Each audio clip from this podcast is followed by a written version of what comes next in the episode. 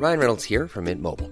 With the price of just about everything going up during inflation, we thought we'd bring our prices down. So to help us, we brought in a reverse auctioneer, which is apparently a thing. Mint Mobile unlimited premium wireless. Ready to get 30, 30, bit to get 30, bit to get 20, 20, 20, bit to get 20, 20, bit to get 15, 15, 15, 15 just 15 bucks a month. So, Give it a try at mintmobile.com slash switch. $45 upfront for three months plus taxes and fees. Promo for new customers for limited time. Unlimited more than 40 gigabytes per month. Slows. Full terms at mintmobile.com. Vie de famille, des podcasts produits et réalisés par Magic Maman. Franchement, j'étais totalement à bout de nerfs. Quand tu ne dors pas pendant plusieurs mois, t'es obligé de craquer à un moment. Cette maman décrit en quelques mots ce que l'on pourrait qualifier d'épuisement parental. L'arrivée d'un enfant est en effet un sacré bouleversement qui peut générer une extrême fatigue. Alors non seulement physique, à se lever la nuit pour euh, venir s'occuper de son enfant qui se réveille, mais également psychique, avec des attitudes négatives, voire parfois un détachement total envers son nouveau-né. Cet épisode s'adresse donc à tous les parents qui se sentent tabous mais qui sont surtout démunis face à leur situation. Bien souvent, on s'enferme car on n'ose pas admettre qu'on est à la limite du burn-out. Alors, quels sont les signes qui ne trompent pas et comment libérer les parents de ce poids? Vous écoutez Batterie Faible, le podcast qui recharge les parents à bloc. Je suis Julie Caron et j'accueille aujourd'hui Cathy Guillaume, psychologue et coach. Elle est notamment l'autrice de Stop au burn-out maternel qu'elle a écrit suite à sa propre expérience. Donc je crois qu'elle est plus que disposée à répondre à notre sujet du jour. Bonjour Cathy. Bonjour Julie. Alors, est-ce que vous pouvez nous expliquer ce qui se cache derrière cette expression de burn-out maternel? Quelle différence on peut faire avec du, simple stress ou encore on parle de dépression postpartum? Enfin voilà, c'est beaucoup de notions qui peuvent être assez floues et, et qui, je pense, mériteraient d'être éclaircies. Exactement, et c'est un peu la raison pour laquelle j'ai écrit un livre justement pour, pour lever le tabou et expliquer un petit peu ce qui se passe derrière cette expression, parce qu'on en parle finalement euh, très peu, même si on en parle de plus en plus, on parle encore euh, très peu, et je trouve que c'est important d'expliquer ce qui se passe derrière, et derrière, ben, derrière le burn-out maternel, il y a des mères en fait qui s'épuisent insidieusement, c'est-à-dire que l'épuisement il s'installe peu à peu et euh, elles ont en fait euh, le sentiment de tout porter sur les épaules, en tous les cas en termes de famille, de tout gérer dans le quotidien, que leurs enfants à un moment donné leur sortent par les yeux, euh, de crier tout le temps, d'une fatigue qui est intense et continuelle en fait, ça s'installe vraiment dans le temps.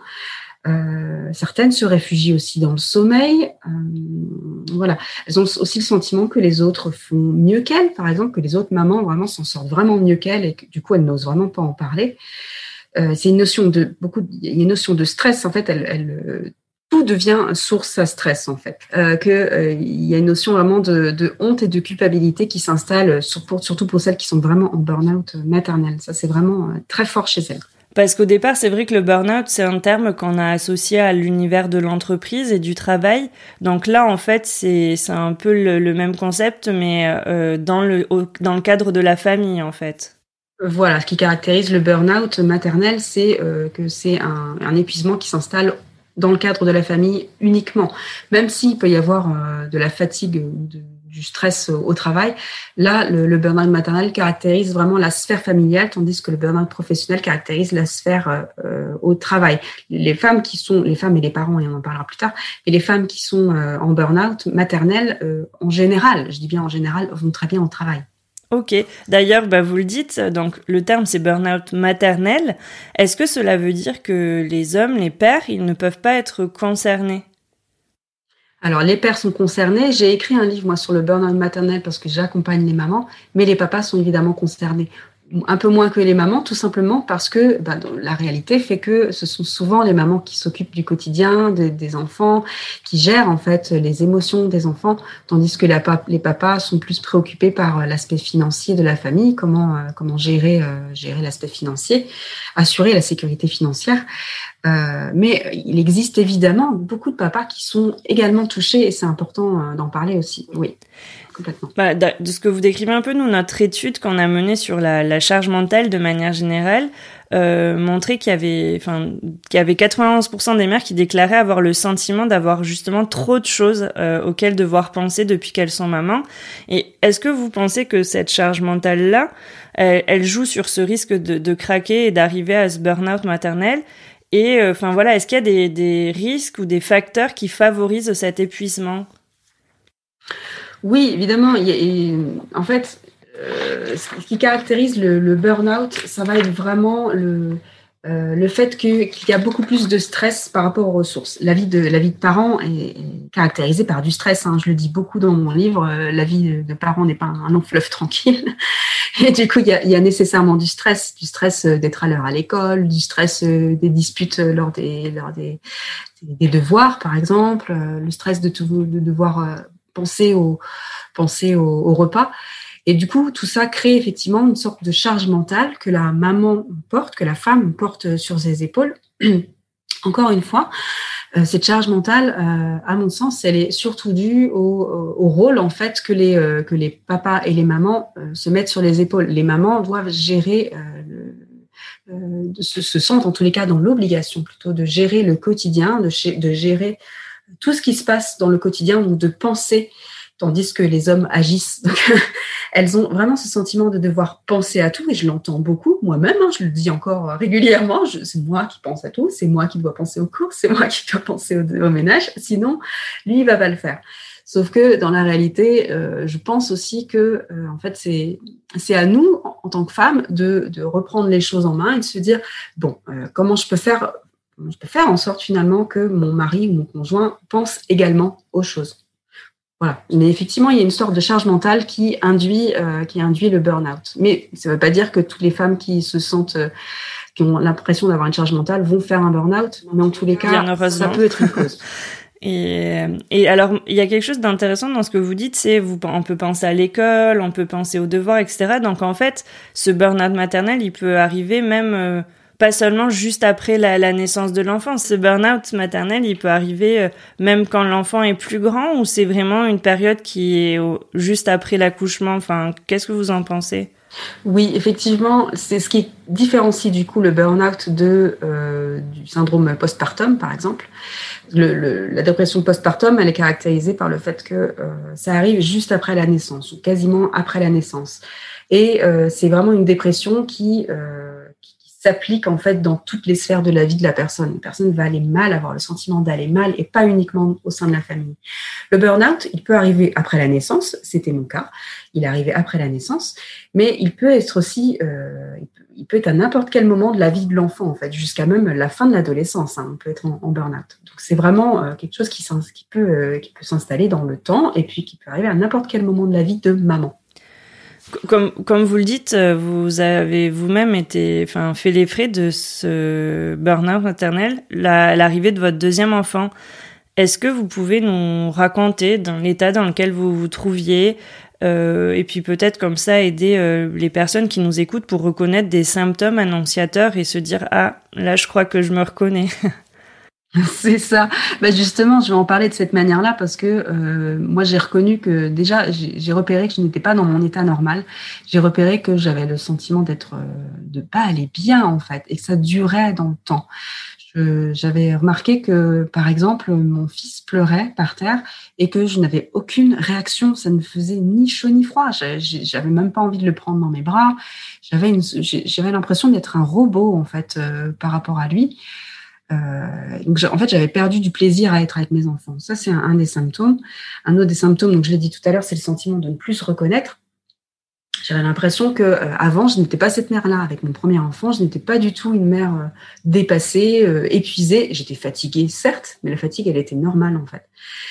J'étais fatiguée par les nuits, par exemple les nuits hachées ou des choses comme ça. Mais en tous les cas, j'étais pas épuisée de cette manière-là. Et, et il y a le sentiment de ne pas se reconnaître et en plus, il y avait euh, cette fatigue qui s'était installée et qui était en continu, du découragement en fait en continu, euh, l'envie vraiment d'aller euh, d'aller dormir régulièrement parce que pour pouvoir récupérer et le sentiment de devoir dormir tout le temps, mais en fait, il n'y avait aucun moyen de récupérer. Je ne récupérais pas. C'était impossible de récupérer. Donc du découragement qui s'installait avec du, du coup aussi des tensions dans mon couple, des conflits qui s'installaient dans mon couple. Ça, ça m'a vraiment vraiment alerté. Euh, et aussi, du coup, le sentiment d'être une mauvaise mère. Vraiment, c'était, j'avais le sentiment qu'il y avait un, écart entre la, vie idéale que j'avais rêvé. J'avais rêvé d'avoir euh, ma vie idéale avec mes deux enfants, euh, ma maison, mon CDI, mon couple. Et en fait, j'allais pas bien. Donc, euh, ça n'allait pas. Voilà, c'était tout ça que j'avais repéré. Vu qu'on parle peu quand même encore de, ce burn-out qui peut toucher les mères dans le cadre de leur vie de famille, comment vous avez pu en parler autour de vous? Comment votre entourage, votre, votre conjoint, mais peut-être aussi votre entourage plus large, a perçu justement ce moment où vous avez mis le doigt sur ce burn-out? Eh bien, euh, je crois que dans un premier temps, je ne l'ai pas vu moi-même. Dans un premier temps, j'en parlais, en fait, j'avais cette capacité d'en parler à, ma maman.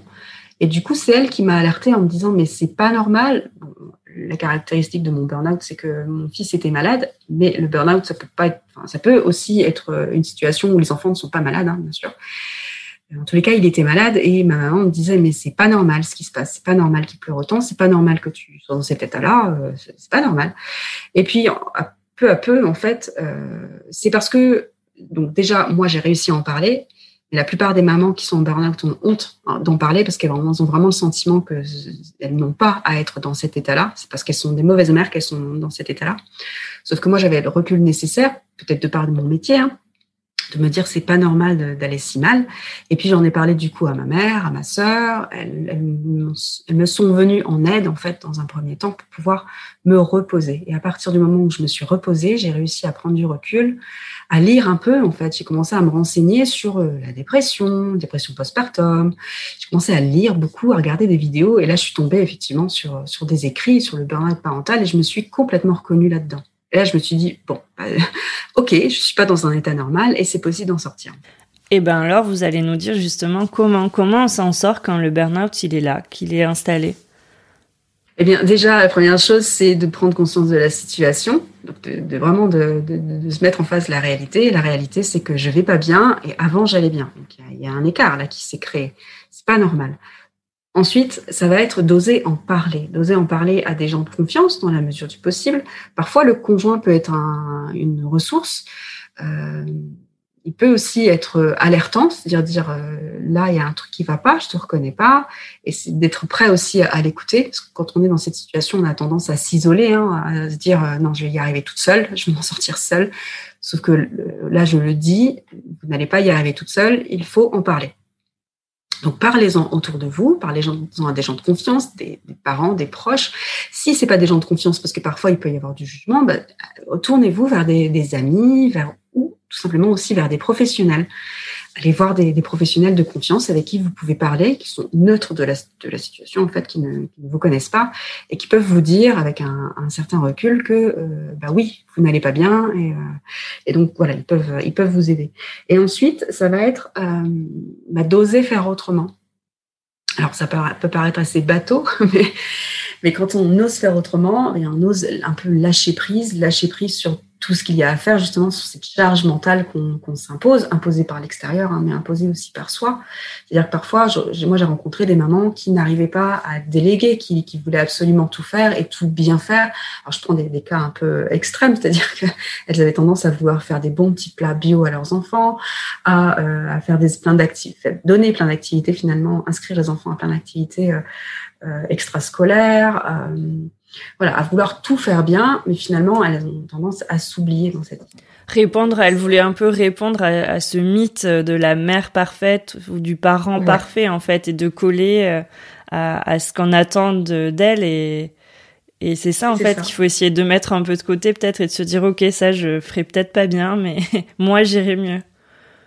C'est ça, c'est ça, c'est vraiment de, de, lâcher prise sur euh, moi, ce que j'appelle le masque qu'on porte. Euh, je parle de Wonder Woman. Euh, il y en a d'autres qui vont parler d'autre chose, de Shiva, hein, cette déesse qui a plein de bras partout, qui est capable d'aller partout à la fois. Mais en tous les cas, c'est de lâcher prise sur ce, masque, de réussir à l'enlever pour découvrir que bah, non, en fait, l'idéal que j'avais, bah, c'est pas la réalité, c'est pas ce que je peux vivre. Par contre, je peux vivre autre chose, je peux faire différemment, je peux m'y prendre différemment, je peux déléguer, je peux trouver des solutions innovantes, hein, euh, accepter des choses que je n'aurais pas acceptées avant. Euh, voilà, c'est de voir les choses sous un nouvel angle en fait.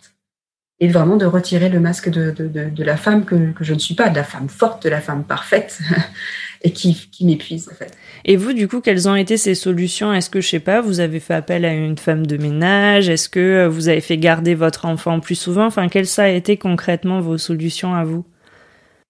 La toute première solution, ça a été de faire garder euh, mon fils qui était malade par, euh, par des proches pour pouvoir me reposer et avoir du temps avec mon grand, du coup, qui se, laissait qui se sentait un petit peu délaissé, évidemment. Euh, ça, ça m'a, premièrement, ça m'a aidé. Ensuite, oui, ça a été d'accepter euh, de l'aide dans le ménage, euh, même si au départ, j'avais le sentiment que, ouais, mais si, si elle fait pas aussi bien que moi, ça va pas m'aller. Sauf que, bah non, en fait, ça me, ça me faisait beaucoup de bien, en fait, qu'elle fasse des choses, même si elle faisait pas tout. Au moins, j'étais, j'étais plus soulagée. Euh, ensuite, j'ai été moi-même accompagnée hein, par des professionnels pour, pour justement aller faire en sorte d'être euh, moi-même dans cette situation et de ne pas m'oublier, vraiment de, me faire passer en priorité. Et ça, c'est quelque chose à travailler sur du long terme parce qu'on passe pas en priorité euh, facilement quand on a toujours appris à prendre soin des autres avant de prendre soin de soi. Euh, donc tout l'enjeu, c'était ça, c'était de réussir à penser à moi en priorité pour pouvoir prendre soin des autres en fait. Et votre conjoint dans tout ça, comment ça s'est passé entre vous à ce niveau-là?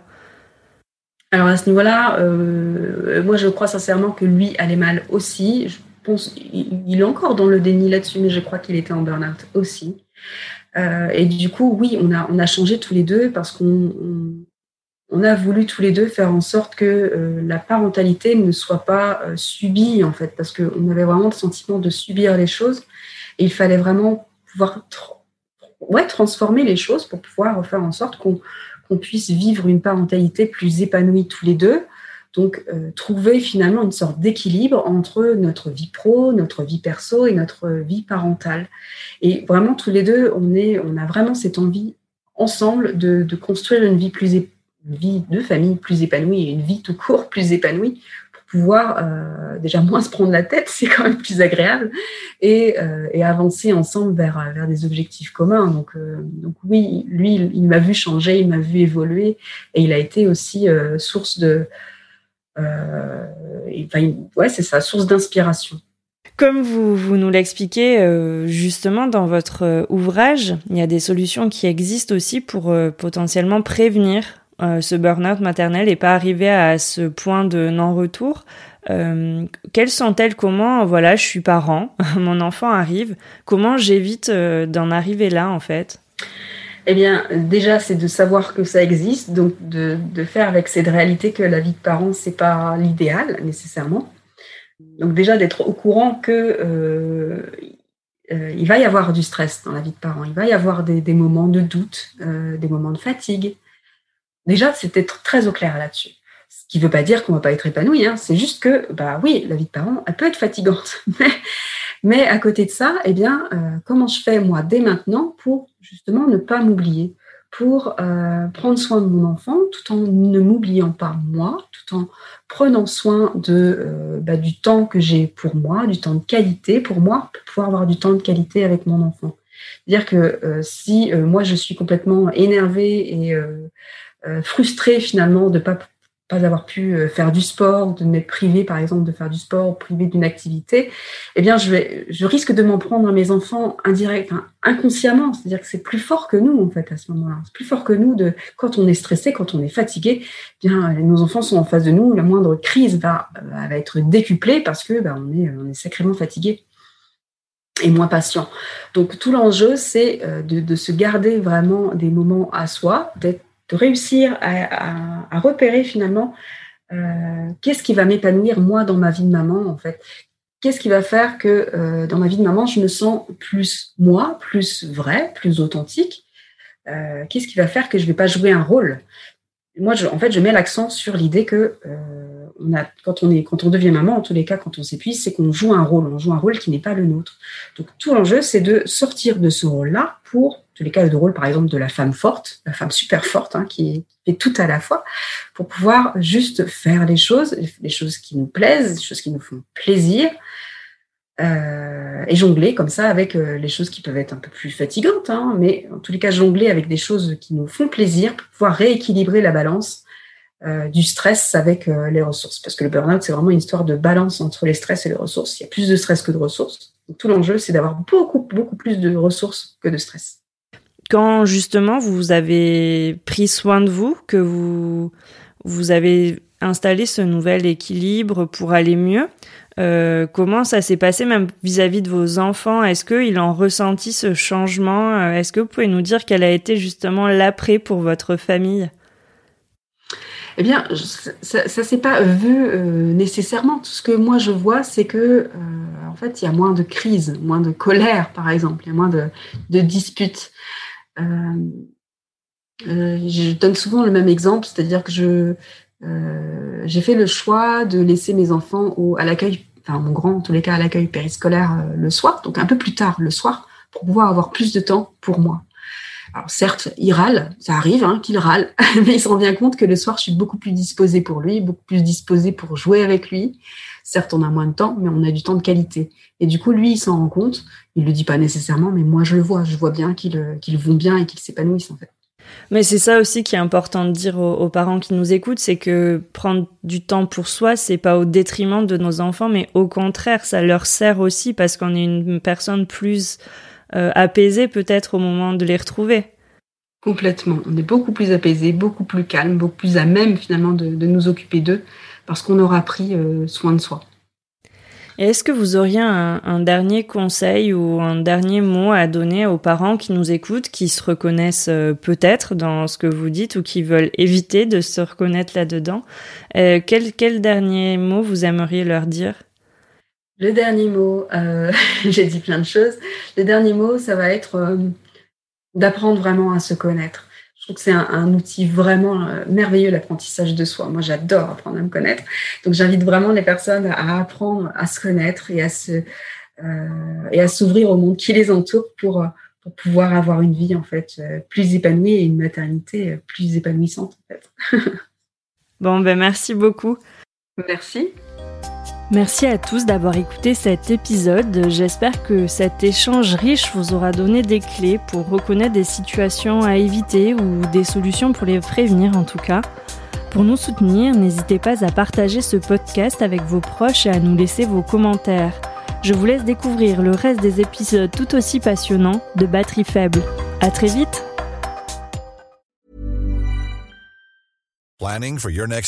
Elevate your travel style with Quince. Quince has all the jet setting essentials you'll want for your next getaway, like European linen, premium luggage options, buttery soft Italian leather bags, and so much more. And it's all priced at 50 to 80% less than similar brands. Plus, Quince only works with factories that use safe and ethical manufacturing practices. Pack your bags with high-quality essentials you'll be wearing for vacations to come with Quince. Go to quince.com slash trip for free shipping and 365-day returns.